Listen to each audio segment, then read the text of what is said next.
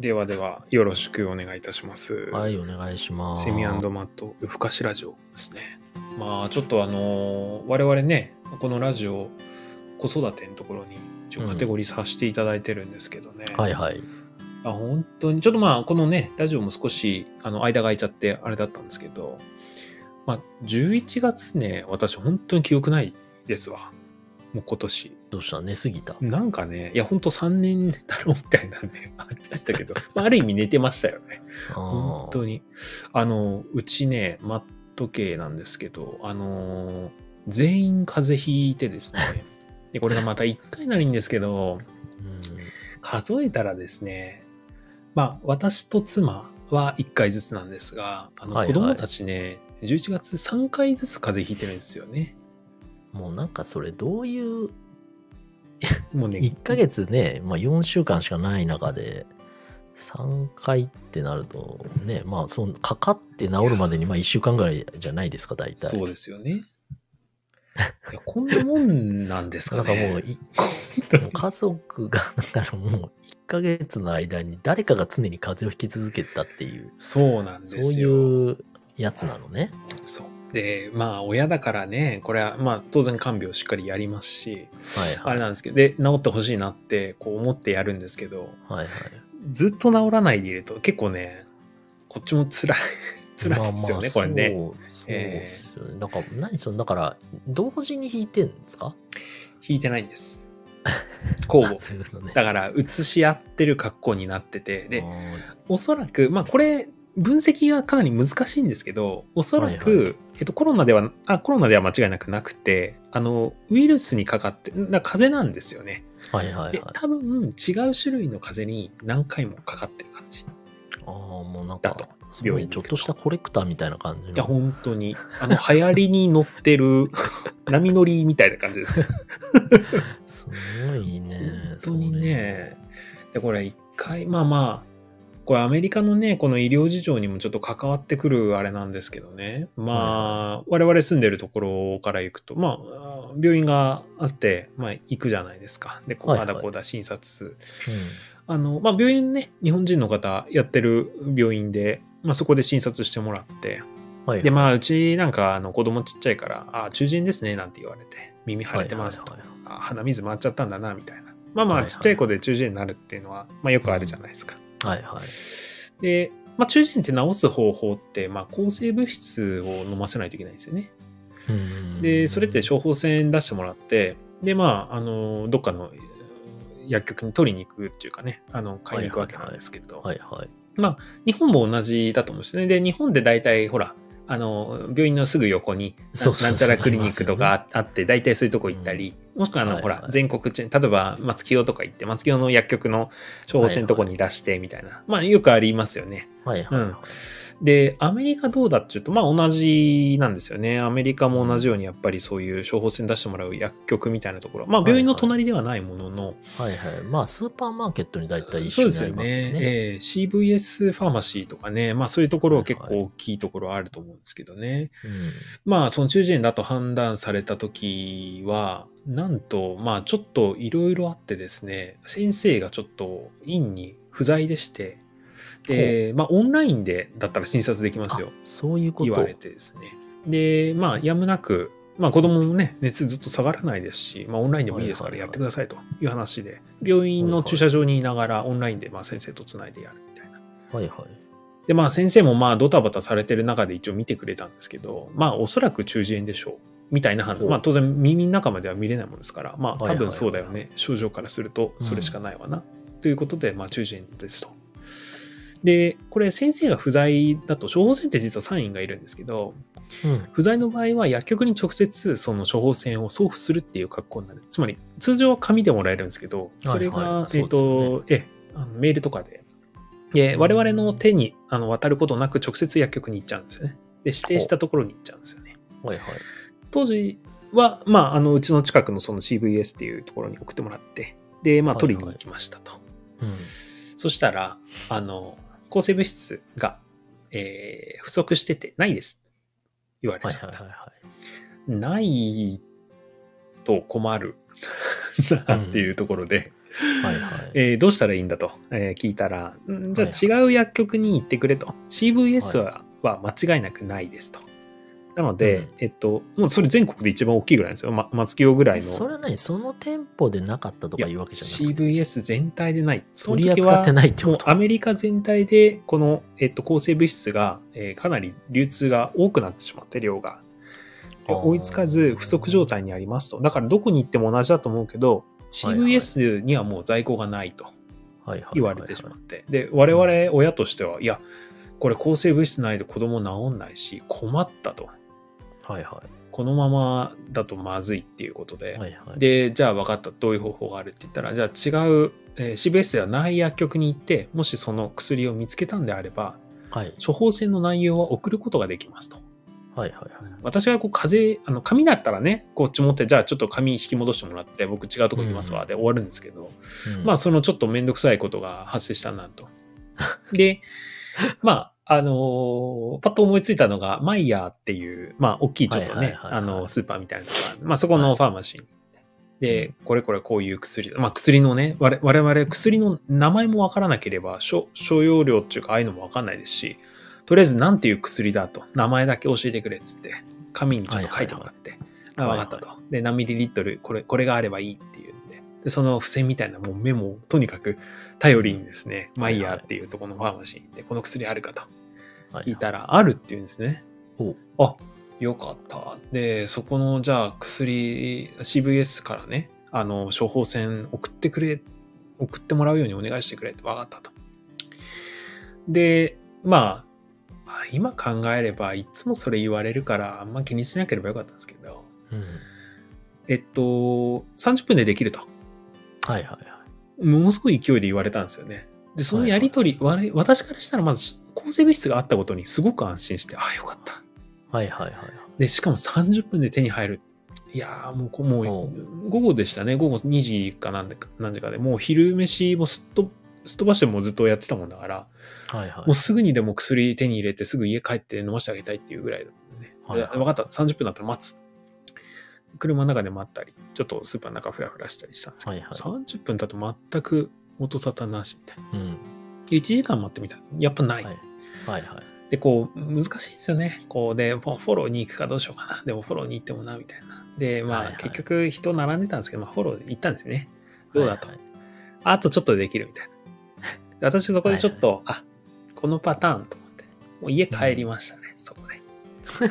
アメリカいいのは、やっぱ出来上がったらちゃんとテキストがね、SMS で送られてくるんで、まあ、そうしたら必ず受け取れるんですけど、逆に言うとそれが来ないと受け取れないわけですよね。で、ずっとそれを待つのもまあねっていうことで、もう諦めて帰ったら、まあ結局できたの4時間後でしたね。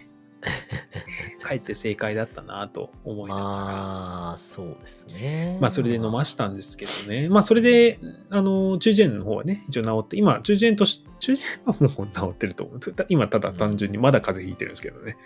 まあ、そんなような感じで。いやー、で、こう、その時は本当に気が気じゃないっていうかね、あのーこうあ、なんでしょうね、こう、アメリカの医療体制っていうか、まあ、その保険がね、やっぱお金がある人とない人でね、入れたり入れなかったり、まあ、その分、市販薬結構手に入るものがあのはいはい多かったり、まあ、所要量っていうかね、あの、含有されてる量が、薬の量が多かったりとか、いろいろあるんですけど、はいはい。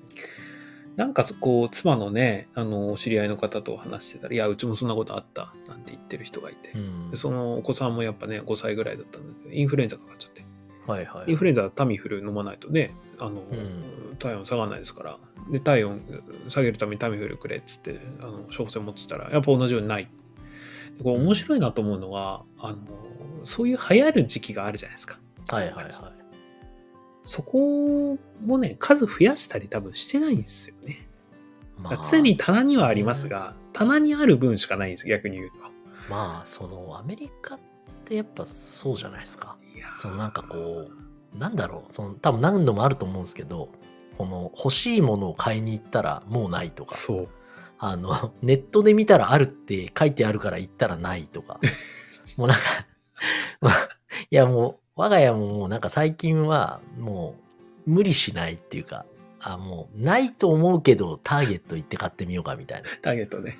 ターゲットっていうのも、まあ、あの、量販店ですよね。そうですね。スーパーみたいな、ね。案の定、まあ、ないねっていう。ないもう、なんかこの、なんていうのかな。だからネットで買うのが一番確実なんですよ。そうですね。結局分かったことは、まあ、ただそう、薬はね、そうは言っても処方箋から、処方箋とかねあるからね手に入らないから、そういうのはちょっと確かに大変だなっていうのは話聞いてて思いましたそう。なんですよ。ね。そう、でも本当にね、あの、仕入れた分で終わりですっていうね、あの、感じなんかこう、そうですよ。で、薬は、いや、うんちょっと日本人の感覚で言ったら薬がないっていうのは、ちょっと今現代、なかなかそんなないでしょって思うんですけど、うんあるんですよね、ねそういうことがね、そうアメリカはね。まあまあでもなんか大変でしたね。じゃあもうなんか1ヶ月間 みんなで風邪ひいて。